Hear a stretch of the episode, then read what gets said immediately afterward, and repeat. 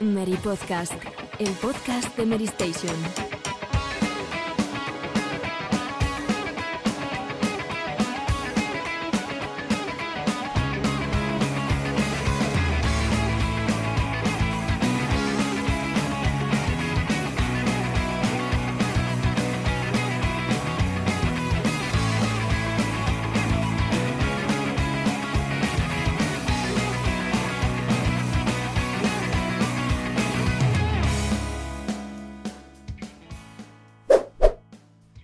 Muy buenas a todos, bienvenidos una semana más al Mary Podcast. Esta semana, como podéis ver en el título, vamos a comentar, eh, bueno, un anuncio que yo creo que llevábamos años esperando.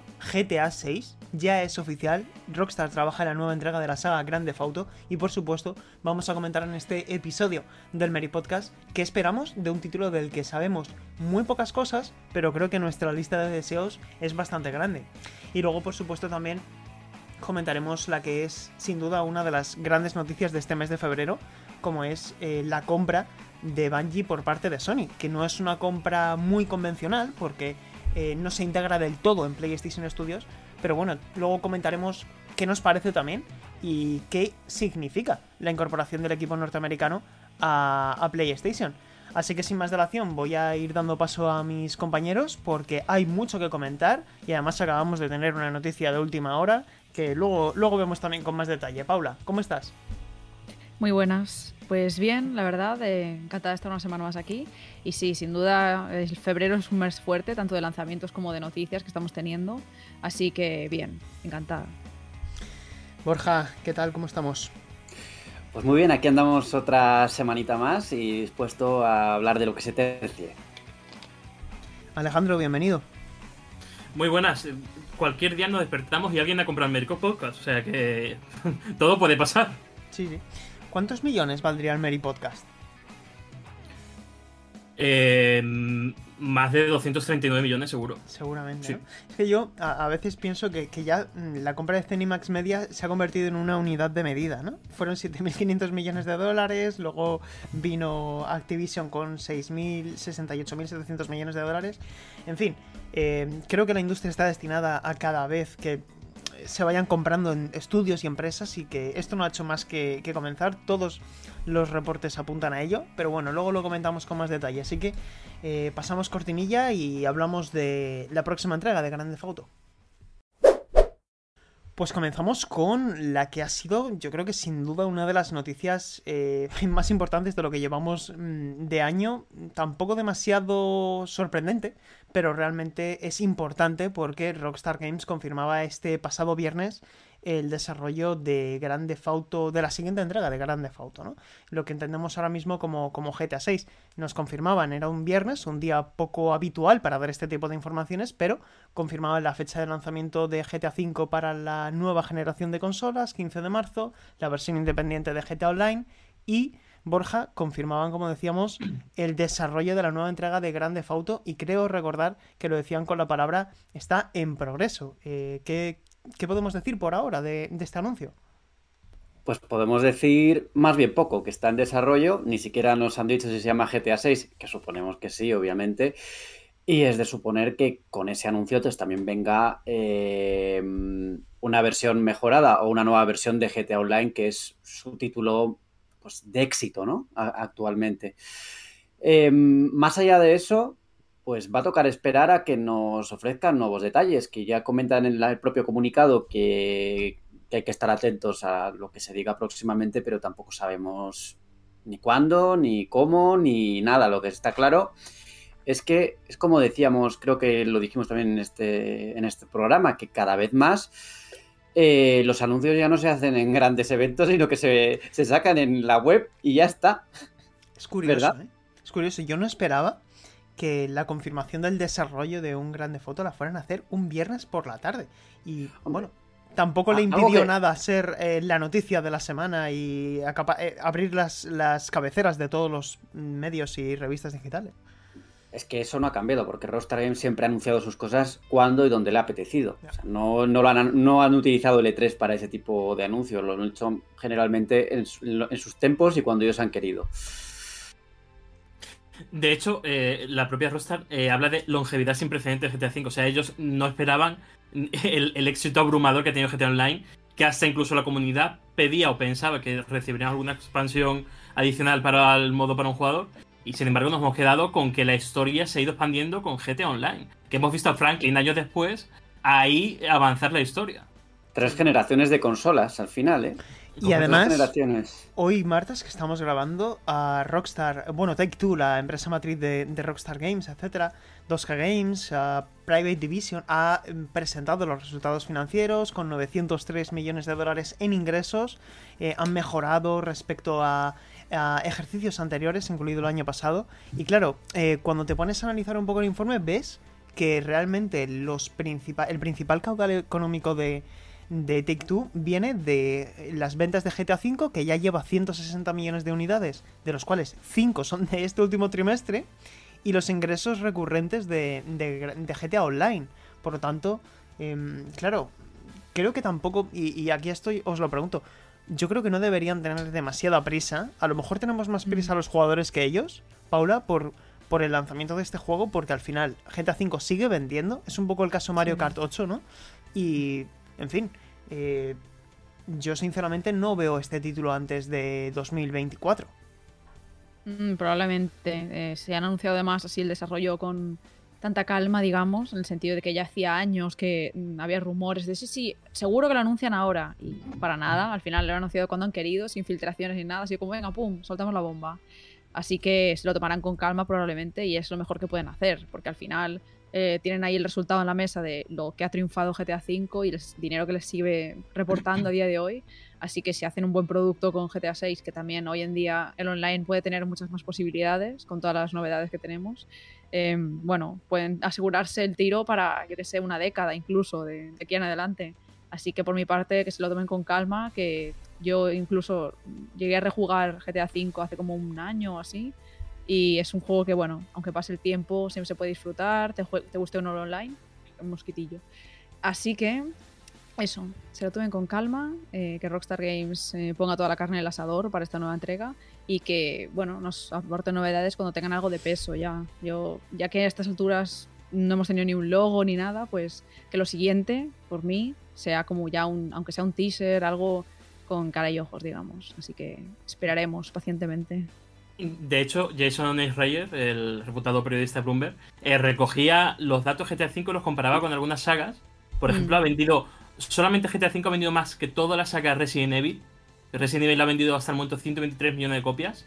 Ha vendido más que toda la saga Assassin's Creed, que lleva 155 millones. Y casi va a superar toda la saga Final Fantasy, que lleva hasta el momento 164 millones. O sea, no se ha visto nada igual. Es una barbaridad y yo creo que y ya sí que es lo que me gustaría, porque como información tenemos tan poca, creo que sí que podemos razonar un poco qué es lo que podemos esperar de este título, pero de, una manera plausible, ¿no? Porque al final eh, el lanzamiento de GTA V se produjo en 2013 y creo que la industria ha cambiado mucho, han cambiado los hábitos de consumo, ha cambiado la manera de entender los entornos persistentes, evolucionados, eh, las posibilidades tecnológicas son muchas y por lo tanto eh, a mí me gustaría preguntaros, al margen de lo típico de en qué región os gustaría que estuviera, que si Miami, lo que fuera, ¿no? Pero, ¿qué podemos esperar de este título? ¿Qué os gustaría ver en un GTA 6? Sea cuando sea cuando se lance, Borja. Yo, yo hay un punto que creo que tienen que mejorar y que esto lo comentaron también nuestros compañeros en la taberna, que es el tema de, los disparos en, en GTA que siempre de alguna forma lo hemos pasado un poco por alto, diciendo, bueno, es que este juego en realidad es de mundo abierto y tal, no sé qué, pero eh, siendo como es una mecánica central dentro, de, dentro del juego, eh, cabe esperar que, para la siguiente entrega pues empiecen a centrarse un poco más, a centrar un poco más el tiro en mejorar precisamente esto, los tiroteos, hacerlos un poco más... Eh, un poco más acordes con el, con los tipos actuales, ¿no? Que ya han mejorado mucho en los últimos años. Sí.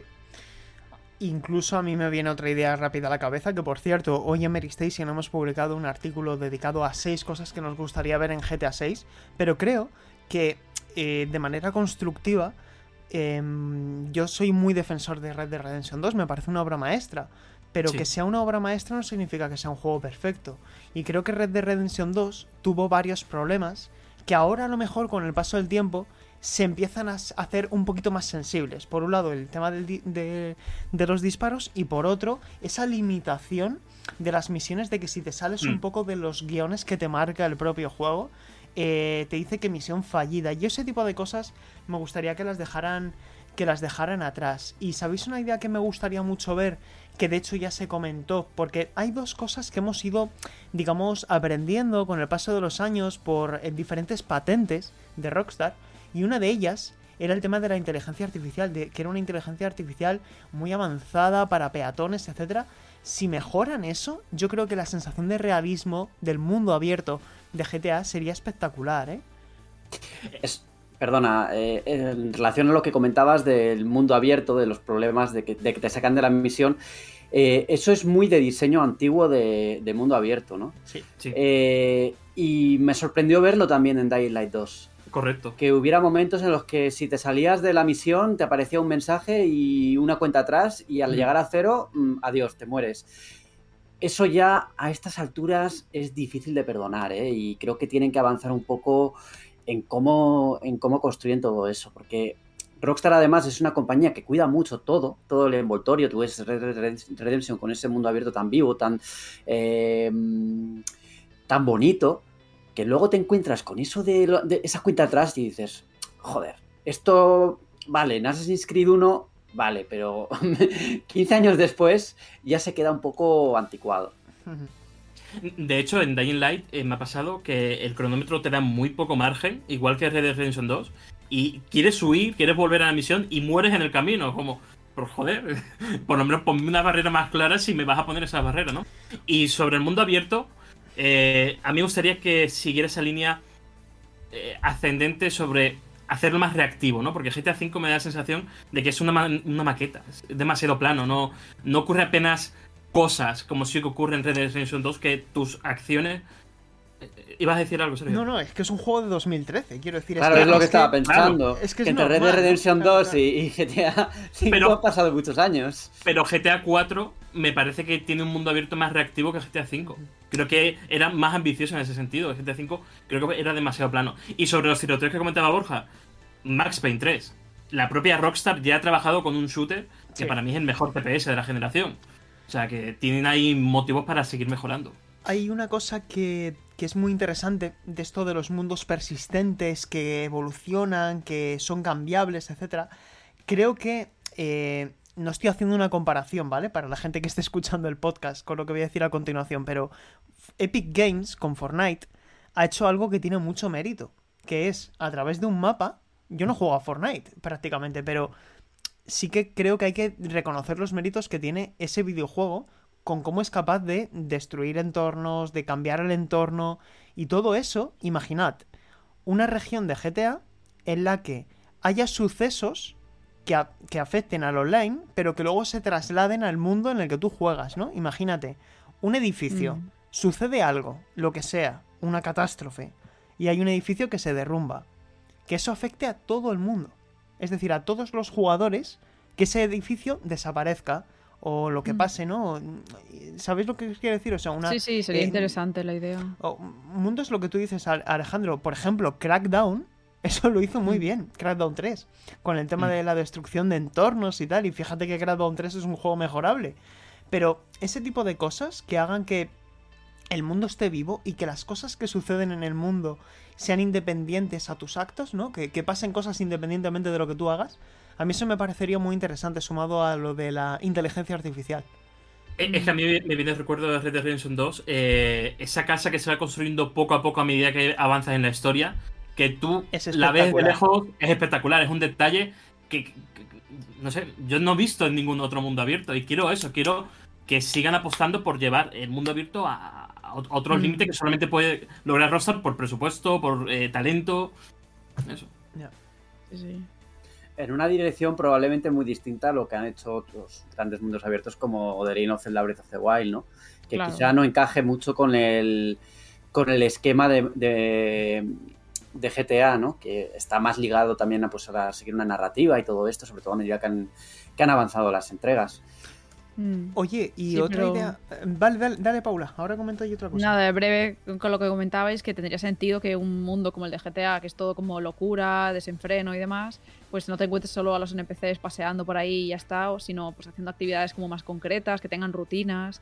eh, no sé, si Total. tienen mucho tiempo para trabajarlo, al final pueden hacerlo perfectamente. Y tal vez no todos, obviamente, porque serán cientos y cientos de NPCs, pero que estén como mejor trabajados, que no te cuentes a la misma abuela tres veces en una calle, ¿sabes? No sé, como al final tienen gran potencial para hacer un mundo muy creíble y que sea, al final es como una escala que muchos, no sé, edificios emblemáticos y calles y demás lo encuentras en la vida real y también en el juego. Y eso es algo que ya llevan haciendo años y hoy en día con las capacidades de las consolas y, y el PC obviamente pueden hacer perfectamente. Así que, a ver, yo espero que en ese aspecto no nos defrauden. Hay una idea que le llevo dando vueltas a la cabeza desde el viernes y que la quería poner Mm. en común con vosotros, porque sobre todo hoy me he convencido un poquito más de esto que voy a decir al ver los resultados de GTA Online, ¿no? Que es espectacular los millones de jugadores que tiene y, y cómo, cómo, cómo evoluciona el juego, tanto a nivel de jugadores como el propio juego, ¿no? De, que son pequeñas eh, contenidos estacionales que afectan a todo el mundo realmente, como estamos diciendo, ¿no? De que llegan nuevas como mini historias y al final el juego Rockstar ha entendido muy bien eh, que la gente está consumiendo GTA Online como un juego de roleplay y a ese respecto a mí me parece que es prácticamente seguro que lo podemos dar por sentado que GTA 6 va a tener un mayor eh, componente de personalización de tu personaje y que al margen de la historia creo que también van a permitir que tu personaje eh, sea más adaptable a lo que tú quieras, ¿no? Y que en función de... Ya no me refiero solo a toma de decisiones estilo cyberpunk, pero un poco sí. O sea, que realmente no esté todo tan guiado, sino que haya más situaciones emergentes y que al margen de una historia principal, periódicamente lleguen nuevos resorts, nuevos eventos, nuevas cosas que no solamente afecten al online, sino que afecten también a la campaña, ¿no? Eh, como que sea un juego constantemente en evolución. Que a lo mejor en 2024 tienes esta campaña, pero en 2025 con una actualización tienes otra historia que afecta tanto al online como al modo individual, ¿no? O sea, como una especie de... Imaginad, como una serie que tiene temporadas, pero, pero temporadas single player, no me refiero únicamente a, al online. Que al final mm, dé motivos para que la gente vuelva, ¿no? A- a- al juego. Es que GTA Online, ahora mismo, con el tema de los atracos, es perfectamente extrapolable al, al modo campaña. Lo que pasa por limitaciones técnicas no lo hacen. Pero es Claro, algo que claro. ya el contenido que están realizando es posible llevarlo a- al modo campaña. Lo de la personalización que comentas, yo creo que en cierto modo se ha, se ha ido un poco para atrás con, con GTA, porque yo recuerdo, por ejemplo, antes que podías ir al gimnasio y, y mazarte, o comías hamburguesas y engordabas, o sea, Eso, todas eso, estas, eso, eso. estas cositas eh, desaparecieron después. Es que... Que era, era interesante, eso no, no, no se había hecho hasta. No, no, y yo creo que- yo creo no- que- no se ha retomado. GTA 6 debería recuperar todo eso de GTA Mm. San Andreas. Sí, sí. Que era lo divertido al final. Sí, era divertido, era Era muy divertido. Era, claramente divertido. Y a todo esto, em, ¿en qué región de Grande Auto os gustaría que estuviera basado este título? Mm, yo no sé si tendría mucho sentido porque no sé si es suficiente ciudad y tal, pero me gustaría que fuera algo tipo Las Vegas y el desierto y tal. Pero no sé, como siempre suelen ser mucho urbes gigantes, tal vez no tiene mucho sentido. Pero a mí me gusta porque, no sé, Salón New Vegas y tal está como ambientado ahí y varios juegos que el desierto del Mojave y todo, me gusta bastante ese lugar. Pero bueno, probablemente sea una gran ciudad más y espero al menos que sea nueva, que no reciclen. ¿Tú crees que va a ser nueva? Espero, no lo sé. A mí, a mí me gustaría que fuera nueva, ¿eh? o que al Claro. menos hubiera algún alguna zona nueva, aunque la historia principal transcurriera en... O puede haber varias ciudades también. Eso no es. tiene Sí. por qué ser solo una, y más en esta generación en la que, en la que es más Mm. que posible... Es que eso puede eh, ser la clave. más varias ciudades. Sí, Borja, sí. porque lo que estoy comentando, imagínate, este año es aquí. Y el año que viene Mm. se actualiza el juego, al protagonista le llega una carta de que tiene un trato con un socio de no sé qué y viajas a otra región. No lo sé si es... Mm. Y depende del mundo abierto que diseñen, ¿no? Si Claro. van a hacerlo más grande por hacerlo más grande, pues, Ahí está. pues se puedes encontrar de todo, pero Claro. no lo sé, depende de cómo lo perfilen en ese sentido. Yo sí que me gustaría que no fuera ya lo, ya lo como he comentado antes, un mundo abierto convencional como llenito de- lleno de puntos y todo esto, Mm. que ya intenten arriesgar un poco de alguna forma y teniendo en cuenta que es Rockstar y que tiene Mm. pues igual las herramientas para hacer algo algo nuevo, ¿no? Porque ellos son expertos en hacer, en hacer juegos de mundo abierto, después de todo llevan muchos años con ello, ¿no? Necesita cambios mm, que afecten al modo campaña, sin duda, pero Mm. yo mi- eh, pensando en la, en- en la preservación, eh, eh, caso Destiny, por ejemplo, que tienes que jugarlo el día ejemplo, para, qué buen ejemplo. para jugar todo el contenido que has pagado y que si lo juegas dentro de un año a lo mejor ya no, lo- no tienes acceso. Mm, No sé, a lo mejor había que encontrar un equilibrio. Porque yo quiero jugar a GTA 6 ahora y en 2023. Ya, o sea, pues- Claro, 2030. a- es que a mí esa decisión de, de Bungie la entiendo por temas técnicos, ¿no? O Por, por la Sí. capacidad que tengan de ir añadiendo el contenido y de, y, de, y de ir guardándolo, pero si te compras una expansión y luego no puedes acceder a ella, eh, ¿Vosotros os acordáis de los Sims bastante cuestionable. Que tenías tu caja con tu expansión de los Sims vacaciones, los Sims Sí. mascotas y todo esto, pero tú podías jugarlas, ¿no? Claro. Y yo creo que ese sería el equilibrio, que ellos vayan añadiendo regiones, contenidos, temporadas y tal, pero que no eh, acaben las antiguas en un baúl.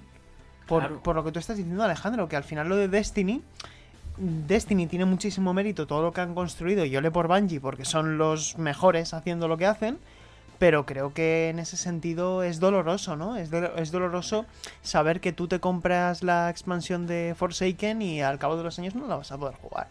Claro, y una cosa son exacto. una cosa son las expansiones de pago, por cierto, y otra cosa son los eventos temporales que puede haber, pues por como en Assassin's Creed, ¿no? Que tienes cada temporada una serie de, de misiones que son de temporada y ya está, y luego desaparecen y vuelven al año siguiente. En ese caso se entiende, pero Claro. en el caso de que te compres una expansión y resulta que, que desaparece a los X meses, pues bueno, pues ya no, ya no, ya no es tan justificable. Y, y son cosas que afectan a, a la historia del juego. En el caso de Forsaken eh, ocurren cosas con cierto personaje que es que si lo juegas ahora a partir de la Reina Bruja ya no lo vas a poder ver, lo tienes que ver por YouTube. Y algo que has pagado, ¿no? Y yo creo que hay mecanismos para acceder a ese contenido y que no esté ligado a lo mejor al juego servicio actual, pero que tengas ahí un baúl de Destiny 2 clásico. Que no tengan ningún tipo de progreso o algo, o simplemente que yo juegue al contenido palpable que he pagado, ¿no? Claro, que puedas ver la historia, que puedas Claro. disfrutar de la, de la historia principal al menos, aunque sea solo, ¿no? Claro, claro. Claro, claro, claro. Y por cierto, que no lo he dicho antes, para mí mi apuesta es mm, Vice City. A mí me encantaría ver una Vice City actual, la verdad, ver cómo ha ver cómo ha evolucionado respecto a los años 80 y tal. A mí me gustaría mucho. Es que Vice City le tengo mucho cariño a, a Vice City. Y ahora, es cuando, y ahora es cuando Rockstar nos lleva a los años 40 y va para atrás en el tiempo. Ostras. o que haya viajes en el tiempo. ahí- Hombre, ya eso no lo sé. No, Y, pero... volvemos- y vamos a la época de Red Dead Redemption, ¿no? Y se fusionan las dos. Sí, sí, sí. Lo que sería, sería un buen viaje en el tiempo sería que metieran una protagonista femenina. Oh, Aunque fueran pues, ah, tres. total. hablando hablando de, de a la protagonistas, actualidad. Eh, un bien. protagonista o varios. Yo creo Sí. que No, volverá a haber varios. Creo que, Yo creo que varios. varios. Y tiene que haber una, tiene que haber una muy mujer. bien la... Y, y otra favor, cosa, que ya a este está, ¿no? respecto, basta de. Sé que estos temas son un poco complejos, pero basta del. Yo creo que, que- que ya la saga puede avanzar a ese sistema, a ese se- sentido del humor tan. No sé, que yo creo que hay cosas Sí, que ya han, quedado un poco anticuadas. De estereotipos, incluso diría, ¿eh? De personajes un poco estereotipados. Yo avanzaría un poco más ah, en ese sentido. Que, que- que Ah. se dejen de, de siempre lo mismo. Que, que se toquen otros temas en GTA que nos han tocado, tocado anteriormente. Me gustaría. Sí, pero, pero bueno, GTA siempre ha tenido también ese toque paródico, ¿no? De un poco crítico de, de todo esta, de la sociedad y quizás sí es verdad que puedan adaptarlo a, a los tiempos actuales de alguna forma, ¿no? A esto, a esto que Mm. estoy diciendo, eh, fijaos, me estoy acordando de unas declaraciones que dio Dan Hauser antes de irse de, de Rockstar. ¿Cu- ¿Cuándo fue? ¿En enero del 20? Creo que fue a comienzos del 20 cuando anunció su marcha Dan Hauser. Y él comentaba en una entrevista que hay temas que él tenía en su cabeza de, de, de otras entregas y tal, que ahora ya no tendrían sentido. porque ya es, como Mm. una bala gastada, ¿no? Y que él mismo apuntaba en esa dirección, en que la saga se tiene que atrever a, a tocar otros temas sin renunciar a su esencia. Yo no estoy diciendo que deje de haber atracos ni nada por el estilo, pero, Mm. pero sí que me gustaría que, que fuera un título que también se empapara de, de, de- de los temas actuales de, de la sociedad, ¿no? Que al final GTA 4 fue un juego basado en 2007, 2008, pero han pasado muchos años y cuando salga GTA 6, pues habrán pasado Sí, ya 15 pero- o 16 años. Pero con cómo va el mundo de rápido y con lo lento que va el desarrollo de GTA, igual los temas se le quedan anticuados cuando hacen bromas Yo- con los Crypto Bros. Que, que pongan coches voladores ya directamente. coches voladores. No, estaría bien, ¿no? Imagínate GTA 2050 y... y que 2077, sea pero bien. Claro. con nanotecnología y todas estas cosas. Sí, sí. Mm. O la última pregunta, antes de cerrar este bloque, chicos. Eh, ¿Habrá versión para PS4 y Xbox One o directamente tirarán a únicamente la nueva generación de consolas? Yo creo que Depende- Next Gen. Yo creo que depende de cuándo salga. Pero me da que Next Gen porque esto no va a salir el año que viene y, y ya para cuando salga ya la Xbox eh, One y, y PS4 igual ya están medio enterrados, Mm. ¿Cu- probablemente. ¿Cuántos retrasos va a tener GTA 6? ¿Tres? Mm. ¿Cuatro? ¿Seis? Seis. Hasta que salga. Hombre, Sí. uno, uno por lo menos, eso, es- eso no se lo quita a nadie. Bromeaban. Es como un poco na- es como Naughty Dog. que sabes que o cuando te Santa dan la Mónica. fecha de lanzamiento mm, jamás va a llegar en esa No, fecha. no.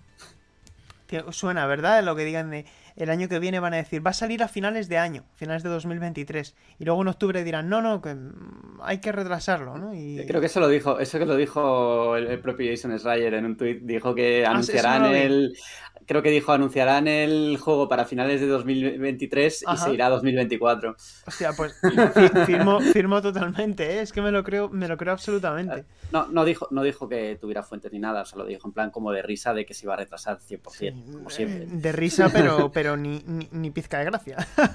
que, nos, que, que, que- que termine pasando, ¿verdad? Bueno, a ver, a ver si luego a ver, van a tener que tener cuidado después de lo que pasó con Red Dead Redemption y todo lo, el tema del crunch y todo lo que hubo alrededor del juego, que hubo cambios, o sea, hicieron cambios después de, de, de lanzar Red Dead Redemption y que saliera a la luz todos los casos que había habido en el estudio. Eh, pero en juegos de tanta envergadura y tal, yo creo que es tan complicado que eso se evite de todo que terminará saliendo algo. Ya.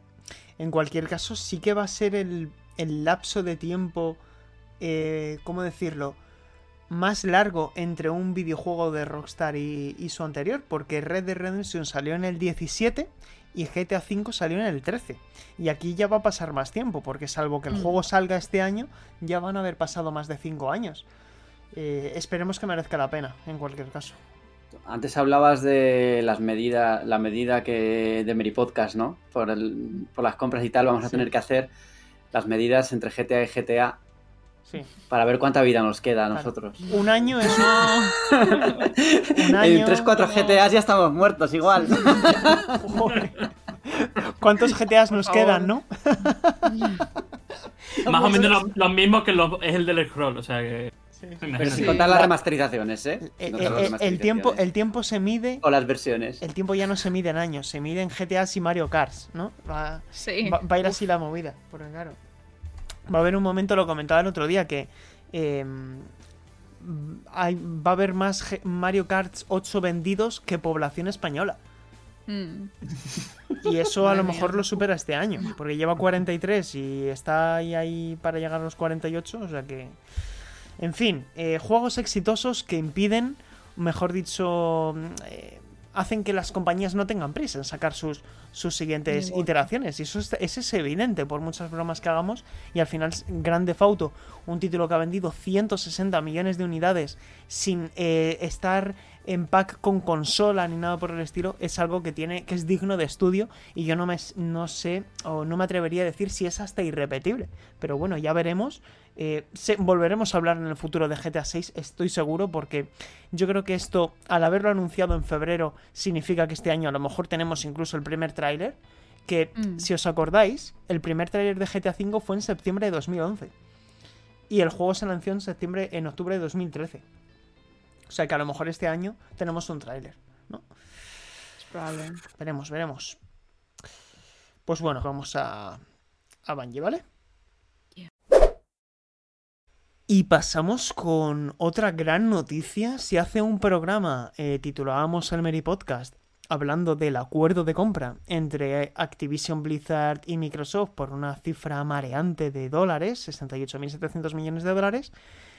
Esta pasada semana conocíamos una información de un acuerdo que se llevaba gestando mucho tiempo, no es la respuesta de ni nada por el estilo, pero se hacía oficial que Sony había llegado a un acuerdo con, con Bungie, la compañía creadora de Halo y responsables de Destiny, de la propiedad intelectual de Destiny, un estudio que no deja de crecer, que tiene más de 800 empleados y que son expertos en eso de los juegos como servicio, y llegaban a un acuerdo con ellos para comprar la totalidad de sus acciones. Eh, Alejandro, ¿cómo recibiste tú esta noticia? Y por favor, cuéntanos un poquito cómo es este acuerdo, porque realmente no va a ser una compañía que empieza a desarrollar videojuegos exclusivamente en PlayStation, ¿verdad? Sí, eh, cabe decir que la cifra asciende a los 3.600 millones de dólares, que comparado con Activision parece una minucia, pero es casi lo que pagó Microsoft por Cinemax Media. Eh, cabe destacar que Bungie se va a mantener independiente, eh, su enfoque de lanzamientos multiplataforma va a seguir hasta el momento, como hasta el momento, con la misma libertad creativa, y lo que sugieren las declaraciones Hermes Hulst, el máximo responsable de PlayStation Studios, es que la compra está centrada en potenciar los servicios, los juegos servicios de PlayStation de ahora en el futuro. Que Bungie va a ser un asset estratégico para animar a estas compañías que lancen eh, juegos servicios bajo el paraguas de PlayStation, pues mejoren su calidad, digamos. Eh, la verdad es que personalmente me parece una compra lógica por, ese lado. Eh, Sony Interactive Entertainment ya incluye a Bungie no desde dentro de PlayStation Studios, sino como una compañía clave al nivel de Kaikai, los responsables de PlayStation Now. Y en cuanto a números, a cifras, eh, Destiny 2 se mueve en más de medio millón de jugadores diarios. Tanto en PlayStation como en PC, como Stadia, que tiene menores cifras, pero bueno, ahí se mantiene. Y en Xbox. Y dada la naturaleza de juego cruzado que tiene ahora mismo el, juego, eh, es, digamos, una referencia, una punta de lanza. Recibíamos la noticia hace poco de que la Reina Bruja, su última expansión, ya supera más de un millón de reservas. No ha pasado. Estamos hablando de que Bungie es un monstruo que lleva dos IPs que han marcado tendencia en la industria. La última fue Destiny y la anterior Halo.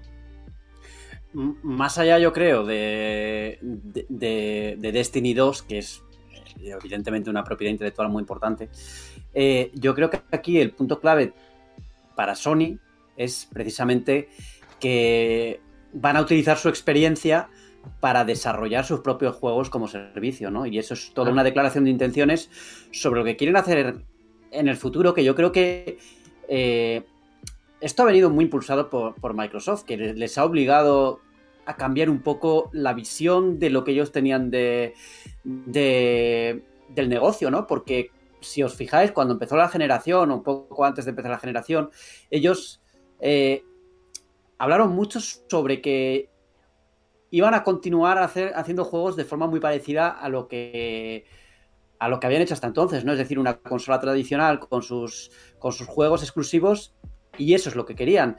Pero ahora el discurso ha cambiado. Ahora el discurso nos empieza a hablar ya de que, bueno, igual ya no nos interesa tanto que sea en nuestra plataforma, sino que queremos que nuestras propiedades intelectuales se expandan, ¿no? A través de otros, de otros medios, por ejemplo, el PC, que ese ha sido el primer paso que han dado, ¿no? Hay una cosa muy interesante que no hemos comentado y es que de esos 3.600 millones de dólares que yo creo que sería un poco osado por nuestra parte eh, calificar de mucho o poco dinero porque no conocemos realmente eh, el valor realmente que está pagando Sony, ¿no? Porque realmente eh, estas compañías tienen un valor en función de lo que ingresan, de lo que gastan y también en función de lo que vale el talento que hay ahí dentro, ¿no? Y ahí es donde me quiero parar.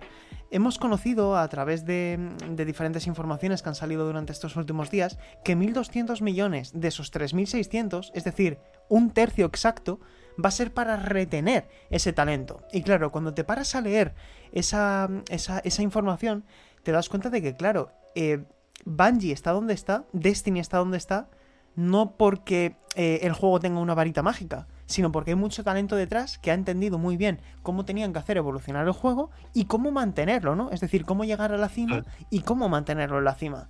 Y a tal efecto, creo que es muy interesante que Sony se haya preocupado porque no haya una fuga de talento ahí dentro, ¿no? Por decir, vosotros os quedáis aquí, nosotros os vamos a ayudar a, convertir Destiny en un fenómeno transmedia que pueda eh, convertirse en franquicia de medios, con saltos a la televisión, al cine, lo que surja, ¿no? A, las, a, los estuches, al merchandising y todo lo que haga falta. Pero, al final, eh, si ellos quieren construir de Destiny una licencia que ahora les reporte a ellos beneficios directamente, y creo que ahí está la clave de que sea multiplataforma, a, lo, que le interesa realmente a Sony es tanto este juego como servicio, que ellos son expertos en lo que se llama know-how, como los futuros juegos como servicio que haga Sony, que creo que están preparando 6 o 10, una, una cifra. Dijeron 10 para. No recuerdo la fecha exacta, pero. Hasta 2026. 2026. Sí, pues, exactamente. si ellos ahora tienen el soporte de gente tan experimentada como Bungie, van a poder crear juegos con una mayor capacidad de éxito y, em, oye, si hay algunos de ellos, sobre todo los de, los de Bungie, que salen en otras plataformas, bien sea el PC u otras consolas, ¿qué más les da? Eh, si salen o no únicamente en PlayStation, si al final son juegos como servicio que se, que se basan en el gasto recurrente, ¿no? En el gasto eh, recurrente. Entonces, cuanto más abras el abanico de posibilidades, en, la mayor cantidad de plataformas que salgas, más vas a ingresar. Quiero decir, no, no veo el mismo caso, que es lo que quiero decir, que el próximo God of War salga en una Xbox a que el próximo juego como servicio salga en otras plataformas. Porque el, el, God of War lo pagas una vez, pero en un juego como servicio pagas recurrentemente. Y yo ahí veo una estrategia que sinceramente creo que está muy bien pensada. Sí, y esto mm. que vaya a haber juegos como servicio tampoco quiere decir que no vaya a haber, vaya a dejar de haber juegos eh, enfocados a un jugador como los que hace Sony, ¿no? Eso se, nos ha dicho explícitamente, pero, pero se deja entrever, ¿no? Que, que una cosa no quita la otra, ¿no? Que va a haber distintas formas de, encarar, pues, una estrategia global, ¿no? Que va, que va a ir, pues, en distintas direcciones y con el objetivo de, al final de, expandirse. Y luego otro melón así que me gustaría abrir es el tema de, que la historia de Bungie es curiosa porque es una empresa que estaba ligada a Microsoft y se marcharon de Microsoft para, para intentar buscar una independencia, ¿no? De, una gran compañía, porque al final estaban en, en el seno pues, de, una, de una de las grandes compañías de, de videojuegos y al final eh, después de firmar un acuerdo con Activision, romperlo para volver a ser independientes completamente, han terminado bajo el paraguas de, bajo el paraguas de PlayStation. Pero eh, creo que aquí el matiz o la forma con la que han vendido a los empleados eh, esta adquisición, que me consta o, por lo que leí se anunció a los empleados a través de una videoconferencia porque están trabajando en remoto y muy poco tiempo antes de que nosotros nos, diéramos, nos enteráramos los, les, están, les están vendiendo pues que al final que van a ser una empresa multiplataforma, que van a mantener cierta independencia, que van a poder eh, publicar sus juegos, ¿no? Que van a, a pesar, yo creo que lo han vendido un poco más como que va a ser una relación colaborativa, ¿no? Más que una relación de dentro de un de, de unos estudios que lo tienen todas las directrices, ¿no? Interesante la cuestión es, esa nueva IP que está trabajando, en la que está trabajando Bungie, eh, desconocemos qué es, desconocemos eh, el género, entendemos que va a aprovechar todo ese conocimiento, es decir, que no van a hacer ahora un juego de carreras, ¿no? Bungie, pero... El próximo Mario Kart es de Bungie. Oye, yo, yo un juego de cartas arcade lo firmo de cualquier estudio. Pero eh, lo que sí que parece claro, y que lo confirmaron en el comunicado, es que ese título va a salir eh, multiplataforma. Y creo que ese título va a ser una piedra de toque muy interesante. Va a ser como un globo sonda para Sony para estudiar cómo funciona esa estrategia de lanzar un juego como servicio, del cual todas esas esos ingresos los va a percibir directamente en PlayStation. Pero, como digo, seguramente les sirva para que los futuros juegos como servicio que, salga, que saque Sony se em, orienten más a una cosa u otra, ¿no? Porque por un lado, si os fijáis en las ofertas de empleo de Guerrilla Games, de Sucker Punch, de Naughty Dog y de Santa Mónica, en estos cuatro estudios que son nucleares de Sony y uno quinto Insomniac Games, en todos hay eh, búsqueda, hay reclutamiento de gente experta en multijugador. O sea que es posible, es posible, que aquí no estamos confirmando nada, pero es posible que en todos estos estudios que acabamos de decir haya al menos un proyecto paralelo que tenga algún tipo de componente multijugador. Sea una versión standalone de juegos, juegos completos o modalidades multijugador de sus próximos títulos. Pero Sony va muy decidida a cubrir ese gran hueco que tenía hasta ahora su catálogo, porque eso está claro. Eh, durante estos últimos 10 años se han centrado en, en las experiencias single player. Sí, pero el multijugador siempre ha estado también ahí un poco detrás, como elemento, es verdad que como elemento un poco secundario, pero en el momento de, en su momento ya añadieron mm, multijugador en títulos como Uncharted. Claro que eh, antes la visión era diferente, porque en, esa, en aquella época se introducían modos multijugador porque estaba de moda hmm. mm, que hubiera un componente, ¿no? Un juego, un minijuego competitivo, algo así, pequeñas cosas que no eran, no eran el juego en sí. Y luego Naughty Dog mm, lleva ya mucho tiempo con ese standalone de The Last of Us, que al principio recordad que iba a ser parte de The Last of Us parte 2. Facciones, hablamos de facciones. Sí, sí, sí, del modo, el modo facciones que, iba a estar al principio en el propio juego, ¿no? Y que luego ya fue evolucionando. Eso le pasa mucho a Naughty Dog, lo de empezar a hacer un proyecto eh, ligado a otro y que termine siendo otra cosa. ¿El legado perdido? Eh, mismamente, mismamente. Pero lleva ya mucho tiempo con ese multijugador o lo que sea. y yo tengo curiosidad por ver qué van a hacer y cómo lo van a hacer. Si va a ser realmente algo que yo creo que sí, que va a ser algo grande, ¿no? Porque han buscado, de hecho, las ofertas que han sacado mm, a lo largo de estos años apuntan a que va a ser un proyecto importante. Eh, pero hay que ver cómo lo hacen, porque al final Naughty Dog es un estudio especializado en, títulos single player y ahí se van a tener que salir de un poco de la zona de confort de lo que han hecho hasta ahora. Yo tengo interés en ver, en ver, en ver en qué queda la cosa. Pero es curioso porque salen de su zona de confort, pero cuando salen lo hacen bien, porque el multijugador de las sofás era un competitivo bastante más que mezclaba la mecánica de supervivencia con, el competitivo toda la vida, ¿no? Y los de Uncharted también eran divertidos, a pesar de los problemas que tenían. ¿Recordáis lo del, lo del Uncharted, lo del Nathan Drake gordo y todo el lío que hubo en su día? Ay, llevas razón. Y el de la cara del piano. Sí, sí. Llevas razón. En Zona Foro fue el clamor, ese tema. Sí, sí, sí. Descansa en paz. En paz. Efectivamente. Y bueno, em, realmente de esta compra, eh, pues también hemos aprendido que, ambas partes habían llegado a un acuerdo muy fácil. Se entiende que, se habían puesto de acuerdo eh, bastante rápido. Y sobre todo a mí también me llamó la atención que una explicación que dio este, el actual presidente de Herman Haltz, el actual presidente de PlayStation Studios, de cómo se iban a complementar Bungie con PlayStation Studios, ¿no? Porque digamos que Bungie no entra dentro de PlayStation Studios, sino que entra dentro de Sony Interactive Entertainment en una rama paralela de la misma manera que lo es PlayStation Studios, ¿no? Es decir, em, eh, Bungie va a responder a Sony Interactive Entertainment, no a PlayStation Studios, y por lo tanto creo que se pueden eh, trazar ahí unas eh, sinergias muy interesantes también, mm, porque Bungie es muy, muy grande. Y claro, yo cuando vi que tienen 800 y pico empleados, dije, claro, es que esto es una gran compañía. Eh, van a abrir ahora un nuevo estudio en Ámsterdam, creo que era.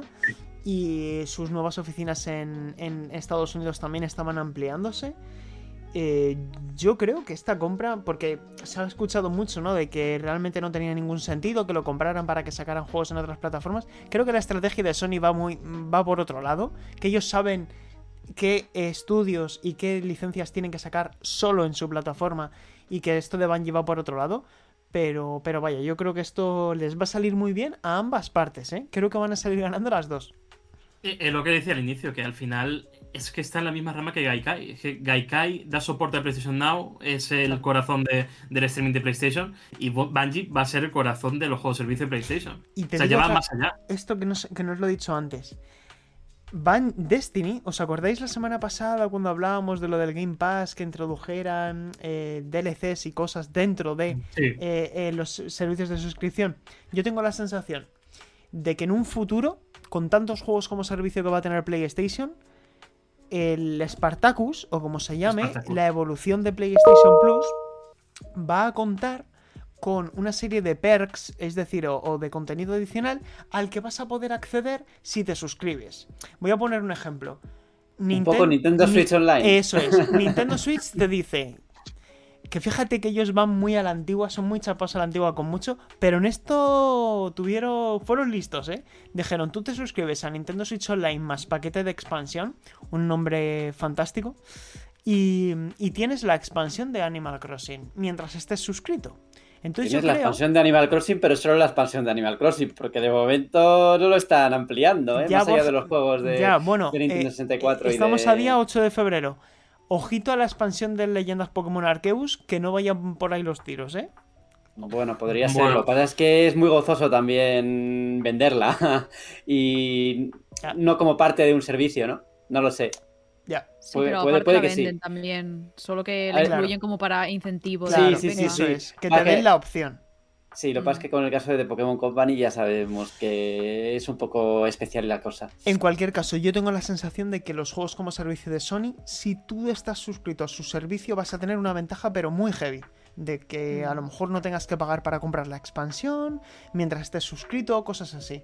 Pero eh, por eso digo que al final es una, es una bola de nieve, que, que, mm, que se va a retroalimentar todo. En fin, ah, veremos qué pasa, pero yo creo que Sony realmente tiene muy claras las cosas y que este movimiento no es dar palos de ciego, vaya. Y No. va a haber más, y va a haber más adquisiciones. Ya lo, ya lo ha adelantado Ra- eh, Jim Ryan, el jefe de PlayStation. A ver.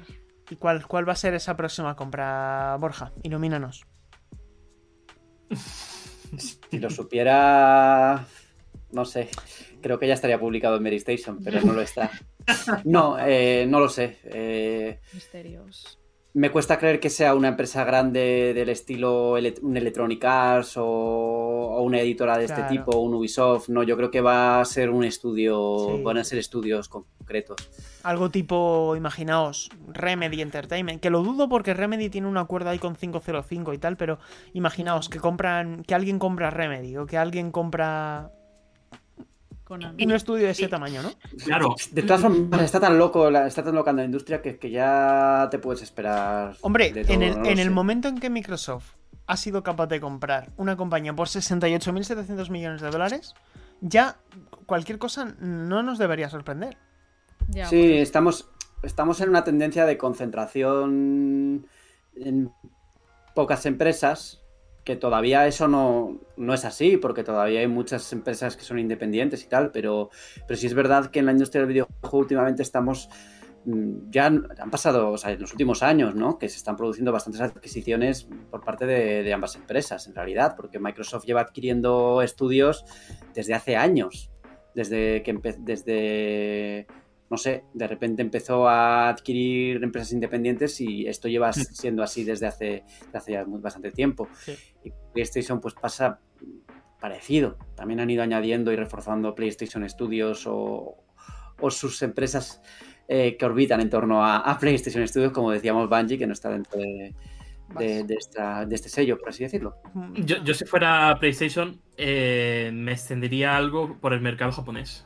Porque creo que se han extendido demasiado por Occidente y necesitan algo para incentivar su mercado. Y, Mm, y- y a Sí, Microsoft igual. O sea, el mercado japonés, las dos lo tienen perdido ahora mismo. Sí, es que hoy, hoy leía en algún análisis que hablaba que por lo menos para Microsoft va a ser muy complicado adquirir eh, empresas japonesas. Sí, Claro. Eh, y yo no me esperaría que de repente mm, Microsoft compra Capcom o algo así, ¿no?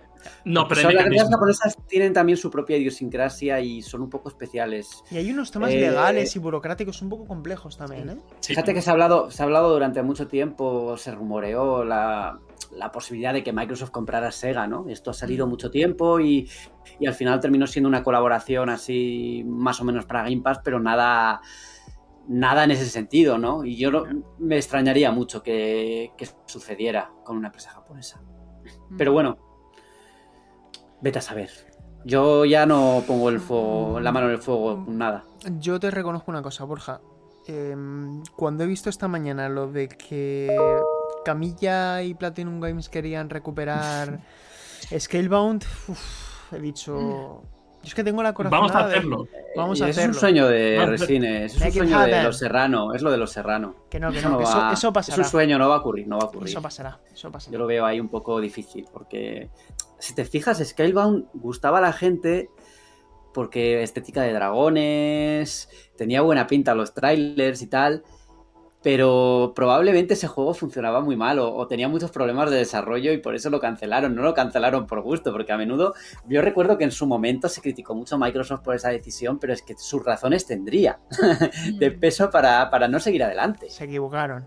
Están a tiempo, están a tiempo Y de, Platinum de Games y Platinum Games está en una etapa que, que lo mismo te saca un buen juego que te saca Babylon's Fall, que tiene una pinta horrorosa. Eso por descontado, por favor, que se centren en Bayonetta 3, que sea un 11 sobre 10 y a partir de ahí ya... Y hablando, y hablando así de Platinum Games, que acaban de comentar que están pendientes de los cambios que se están produciendo en el mercado y que van a buscar hacer experiencias eh, más a largo plazo. No sé, todo apunto a que van a hacer juegos como servicio. Eso sí, eh, dice Atsushi Naba, que es el presidente o el consejero delegado de, Platinum, que, bueno, que eso no significa que no vayan a hacer juegos más pequeños, pero vamos, que quieren cambiar cosas. No sé.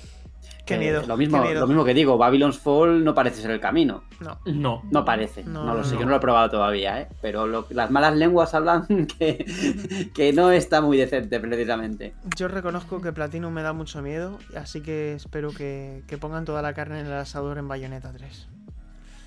Esperemos. En fin, o que los compre Nintendo. ¿Os imagináis que compra Nintendo Nah. Platinum Games?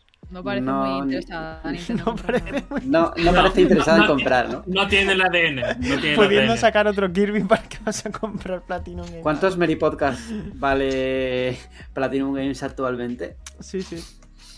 Pues no sabía decirte. bueno, vamos a la que estamos jugando. Pues bueno, vamos con, con la que estamos jugando y empezamos por Alejandro. Alejandro, ¿a qué has estado dedicando tu tiempo libre y no tan libre de videojuegos durante estos últimos 14 días? Pues aparte de Total War Warhammer 3, que ya hablaremos en profundidad en el análisis, eh, he estado jugando Pokémon Arceus.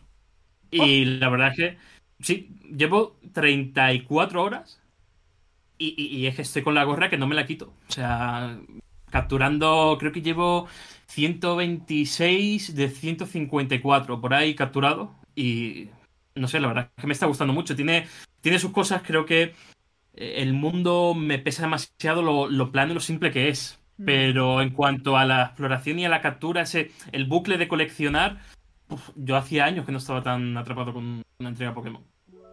Guay. Bueno, eh, la gente nos dijo en los comentarios la semana pasada que hablamos mucho de Pokémon. Realmente hemos hablado de Pokémon en noviembre y hemos hablado ahora de Pokémon porque hay otro lanzamiento. No tenemos la culpa de que salgan tantos juegos de Pokémon. Hablamos de Ya, Pokémon es que cuando hay lanzamientos de. Pokémon. Eh, yo también he estado jugando a Pokémon, pero, pero ya un poquito menos. Luego os cuento lo que he estado, a lo que he estado jugando. Eh, Paula, ¿tú a qué has estado jugando? Porque sabemos que tienes un análisis entre manos, pero no nos puedes hablar de, de ese análisis, ¿verdad? Claro, estoy con Horizon Forbidden West ya, pero no me dejan decir nada todavía, así que solo puedo decir que he estado muchas horas con Aloy estos últimos días. Y por otro lado, mm, a ver, también he estado con Pokémon en otros ratos libres, así que vamos a hablar de Pokémon. Qué pesados con Pero- Pokémon, ¿eh? Qué pesados con Es Pokémon. a ver, es lo que hay. Al final es un juego que va bien para momentos también como de hueco, digamos. O sea, aparte de tú, Sergio, que comentaste que es para tirarte toda la tarde, que a mí también me ha habido momentos en los que digo, "Oh, no, ya han pasado dos horas. Pero en general, yo como lo he compaginado con el análisis y tal, y, y guía, además, ya veréis. Así que he estado mucho tiempo ahí. Pero a veces me apetecía como algo que fuera un poco, no de cabeza vacía, pero sí como relajante, en el sentido de que Sí. no hay que pensar mucho, es solo como darte vueltas y atrapar Pokémon, pasear. Es una historia sencilla, pero que funciona. Y, el- y es como muy adictivo. Entonces, me gusta la sensación de decir, venga, pues juego, yo qué sé. Tengo media hora desayunando. Pues venga, con el café me doy una vuelta por el monte y atrapo Sí. un par de Pokémon nuevos. Sí. Y esa sensación de pausar y luego retomar y, y que esté allí todo igual y, y sea como, bueno, eso, sirve para pequeñas partidas y también para grandes viciadas, que si lo es, quieres. Eso es. Estoy Entonces a mí me está funcionando mucho para eso. También antes de dormir, venga, antes- hasta que me el un Correcto. Eso me ha pasado cama a mí también. Mm. A mí también, a mí Mm. también. Porque a mí lo que me pasa es que, por un lado, tenía la partida del trabajo y ahora estoy con la mía. Y, Mm. y me quiero sacar también la Pokédex completa porque esto, sin entrar en ningún tipo de stripe, para ver el final verdadero tenéis que capturarlos a todos. Y ahí lo dejo, Mm. que también el juego te da alicientes para, para conseguirlo, ¿eh? Y, yo también sigo jugando bastante. Y, bueno, pues aprovecho también para comentar lo que he estado jugando, que ha sido Oli Oli, que ya está publicado el análisis en Mary Station, Oli Oli World, que es una evolución del título de Roll 7 que salieron para PS Vita y el resto de plataformas, pero creo que todos lo jugamos donde se dio a conocer más fue en PS Vita. Y, y Oli Oli World es una evolución. Yo tampoco me emocionaría tanto en decir que es el mejor de todos ni nada, porque realmente es muy parecido a las entregas originales, pero este es un título que es más accesible pero sigue siendo igual de profundo, ha mejorado en diseño de niveles, ha mejorado en el pulido de sus mecánicas, es adictivo como pocos y es muy satisfactorio, porque no se trata tanto de llegar al final de la fase, ¿no? Es como un juego de plataformas, sino de eh, cómo haces los trucos, cómo haces las, maniobras, cómo desbloqueas una nueva mecánica que ves que te puede dar para más puntuaciones. Tiene una cosa que se llama Daily Grind, que es como un nivel que juega todo el mundo, ¿no? Y que eh, eh, se comparten las puntuaciones. En definitiva, tampoco os quiero, mm, quiero hacer ahora un análisis, pero le he puesto un 8,5. Para mí es una nota altísima porque es un juego que es imprescindible, yo lo recomiendo en cualquier plataforma. Lo he jugado en Nintendo Switch. Si os molan los juegos de skate y de plataformas, creo que no hay una fórmula mejor ejecutada que esta, porque está muy bien ejecutada esa fórmula. Y, sinceramente, creo que cuando estemos en diciembre y hablemos de los mejores juegos del año, en la lista de mejores juegos independientes estará Oli Oli. Y me parece un juego de verdad que si lo veis de oferta o os llama la atención, compradlo porque creo que es difícil que os decepcione. Y es muy difícil de dominar. Es un juego muy exigente. Así que sello, sello de calidad, de verdad. Oli Oli. ¿A qué precio sale? ¿Plataformas? Pues te lo, te lo miro ahora mientras nos cuenta Borja a qué ha estado jugando. Mm. Por alusiones, yo comentaré que llevo unas 50 horas a leyendas Pokémon Arceus. Es mentira. Mentira. De mentira. no lo he tocado, Por un momento he dicho, no me lo puedo creer. Sería un gran plot twist. Sí, sí, no, no, no, no lo tengo, no lo he jugado, no lo he probado todavía. Y he estado, pues primero por curro, he estado, he estado jugando muchas horas a Dying Light 2, un juego que pese a los problemas que ha tenido en el lanzamiento, a los bugs y todo esto, que yo he de decir que a mí no me tocó una partida especialmente bugueada. A mí me parece un juego que mm, es verdad que el mundo abierto en sí es lo que decíamos antes, ¿no? Anticuado en sentidos, pero a mí me gusta mucho cómo está todo interconectado a través del parkour y cómo está todo diseñado para que te manejes por ahí. Entonces me, me parece muy divertido eh, lo que es moverse por el mundo. Aunque es verdad también que llega un momento en el que te cansa, ¿no? Cuando te mandan en las misiones principales eh, a, solo para hablar con alguien al otro extremo de la ciudad, dices, joder, igual podríais haberlo resuelto de otra forma, ¿no? Y, lo, y sí hay, hay puntos de viaje rápido, pero hay que desbloquearlos a través de, pues, liberando unas estaciones de metro y tal, que te lleva tiempo. Entonces no es, no es como una- como, como en un Assassin's Creed, por ejemplo, o en un juego así que rápidamente puedes moverte, a tra- a tra- si no quieres moverte de forma pues manual, ahí sí que queda un poco así, ¿no? Eh, pero a mí me ha divertido, me parece un juego bastante interesante, con sus peros, y yo le, creo que le, dado un- le, le di un 8 y tal, y me parece un juego que, que- que dentro del mundo de los zombies está bien, es correcto, está, es notable. Eh, además de este juego, eh, me compré en las ofertas retrocom- retrocompatibilidad que dijimos eh, que esta sección le vamos a rebautizar llamándola eh, que hemos comprado, ¿no?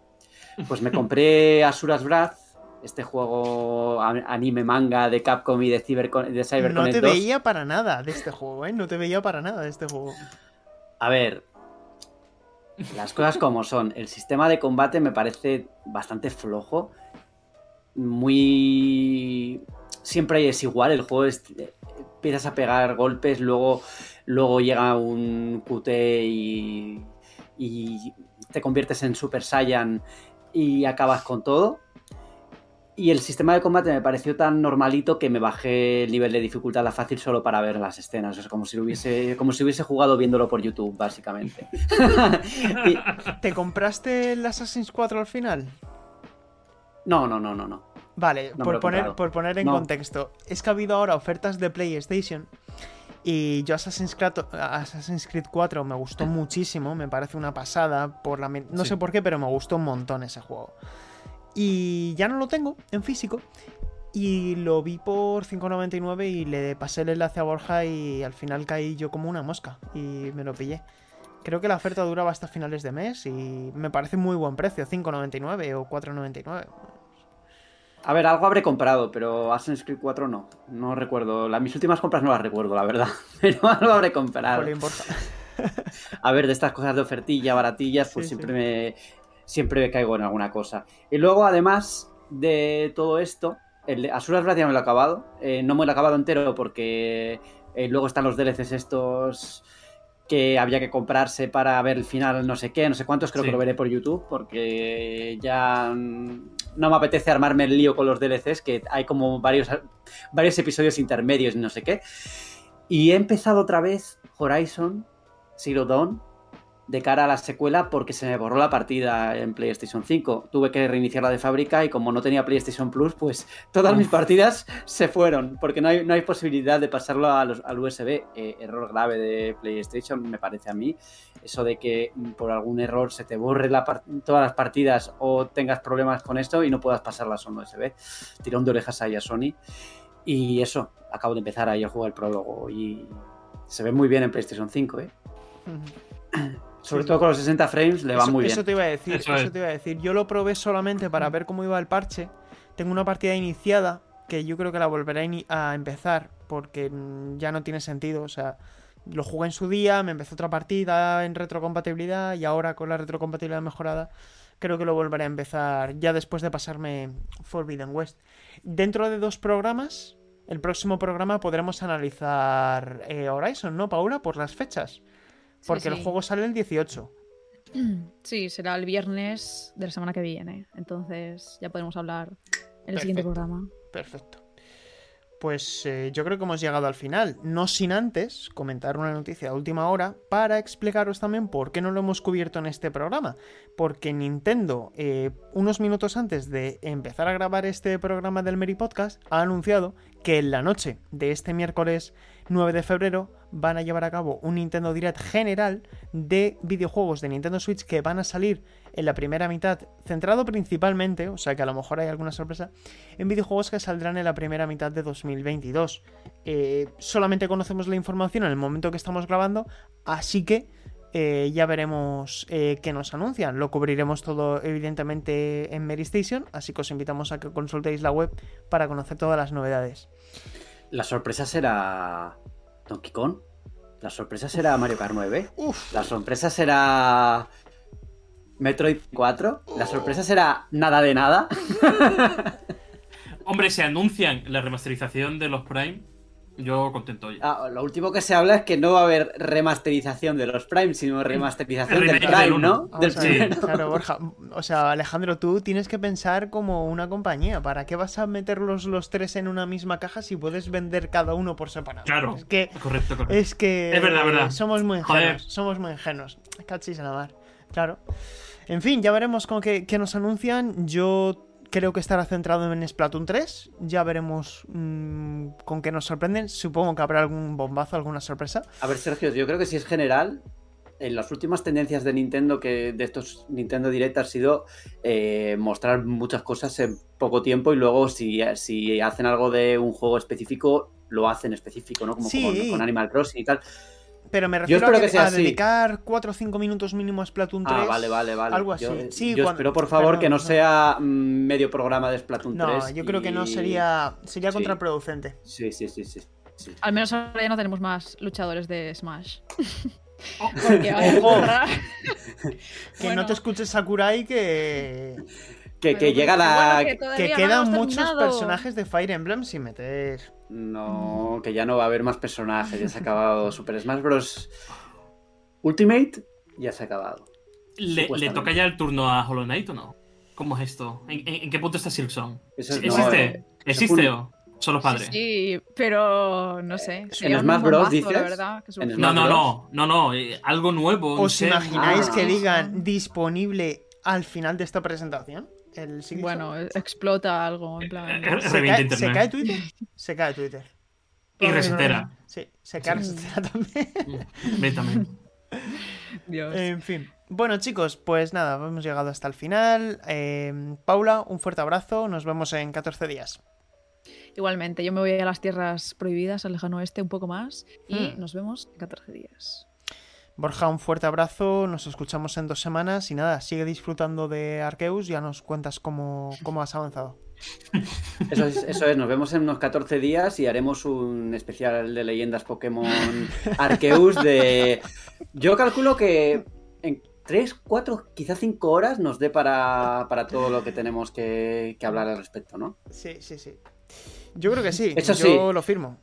Yo igual estoy en espíritu, ¿eh? En O sea, espíritu. no, no prometo, es, prometo estar físicamente, pero igual... Pones una foto y con eso nos vale, ¿no? Eso es, tirando. gafas de ojos pintados así. eso es, eso es. Alejandro, eh, en el próximo programa no, pero en el siguiente ya podremos hablar de Elden Ring. Borja, Pero- los ojos ya. Pero- ¡Oh, pero no! la pero no siguiente me- turra. Borja pide turra. vacaciones. Uf, yo creo Pero que no sí, me diga esto. Febrero yo no estoy. Me voy. No me miente al glorioso Elden Ring a una hora y media después de empezar. Mira, vais a empezar, joder. vais a empezar a analizar mm, la, la sombra, la brizna de hierba Pero espérate, que, que os recuerda a mi, que Miyazaki pasó por el Prado en su niñez. pero es No, que fíjate favor, ¿eh? la que se viene, porque es Elden Ring y luego viene Gran Turismo, Alejandro. O sea. Borja, vaca- vacaciones hasta después de Semana Santa. Ruedas y Miyazaki.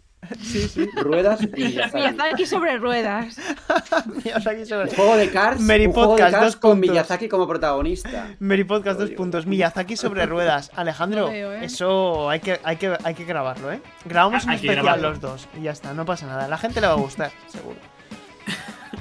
Pues nada, eh, saludos. Y Saludos. nos vemos en las tres intermedias y, y en el asfalto. Saludos cordiales. Yo también me despido. Sergio Carlos González, ha sido un placer. Y nada, nos podéis escuchar como siempre en Spotify, en iTunes, en Apple Podcast y en iVoox. Así que la semana que viene será el turno de los compañeros del retro y nosotros nos despedimos hasta dentro de dos semanas. Chao, chao.